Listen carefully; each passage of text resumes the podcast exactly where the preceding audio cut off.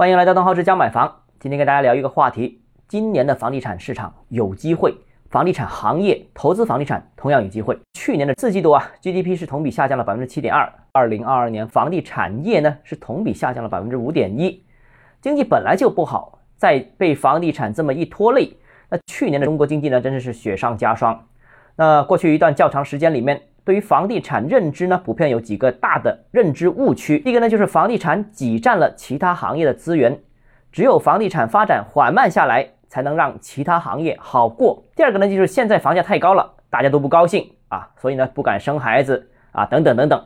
只要房价下跌，社会才会高兴起来，才敢消费，才敢生小孩等等。第三呢，就是房地产是经济上的毒品，是不好的，对其依赖越来越强，这个是一个麻烦事儿。啊，中国房地产绑架了中国经济。第四呢，就是房地产业没有前途，因为人口不增长了，需求没有了啊。再刺激房地产市场啊，通过刺激实现销售增长，只是饮鸩止渴。那其中呢，第一条和第二条呢，其实过去一段时间已经是被证伪了。楼市不好，大家看到了啊，行业其他行业更不好，因为房地产产业链很长啊。房地产不好，直接拖垮了一大堆的产业，包括什么建材啊、家私啊、家电等等。那房价大跌呢？大家似乎也高兴不起来，反而是更担心了。因为有房子的家庭在中国已经是占绝大多数。根据央行的统计数据，中国是百分之八十九的家庭已经有自有住房，绝大多数都有。跌了，你说大多数都是不高兴，少数高兴而已。第三条呢，也就是说的啊，这个房地产是经济上的毒品，是不好的，对其依赖。我觉得这个是对房地产的一个黑化。房地产明明是经济主要发动机，到目前为止，美国这么发达的经济体，这么强调高科技的经济体啊，这个高附加值占这么高比例的经济体，房地产仍然是支柱产业之一啊，从来没有改变过，从立国到现在依然是这样。那第四点啊，说到房地产行业没前途，人口减少，这个呢是一种思维的僵化，以为啊有房子住了。大家就不需要买房了啊，因为房子啊，人均居住面积已经很大了啊，所以不用买房了。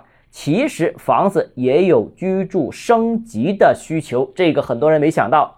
因为很长一段时间大家都是初次置业为主，目标就是奔着有一套房子。其实啊，有房子之后还会有升级换代。现在大城市明显的买房当中的主流客户，绝对主流都是改善型，都是换房客户。很多人手机换了几台，越来越先进，手表换了很多。啊，然后汽车也有几部啊，所以这种各类型的消费品其实都是不断迭代的。房子哪怕有一天已经不具备金融属性了，它同样是一种消费品，它同样需要升级。所以从小换大，由差换好，这是住房需求的一个前景。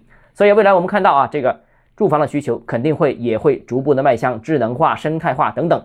大有前景可挖，所以中国房地产经历了过去这一年半的惨痛下跌之后，让我们重新看到了一些问题，啊，也证伪了一些过去的一些论调。所以重新认识房地产之后，我相信房地产行业有机会，这个认知。从民间到管理层都刷新了啊！新的机会已经到来，大家应该抓住。好了，今天我们的节目到这里。如果你有其他问题想跟我交流的话，欢迎私信我或者添加我个人微信，账号只交买房六个字拼音首字母小写就是微信号 d h e z j m f。我们明天见。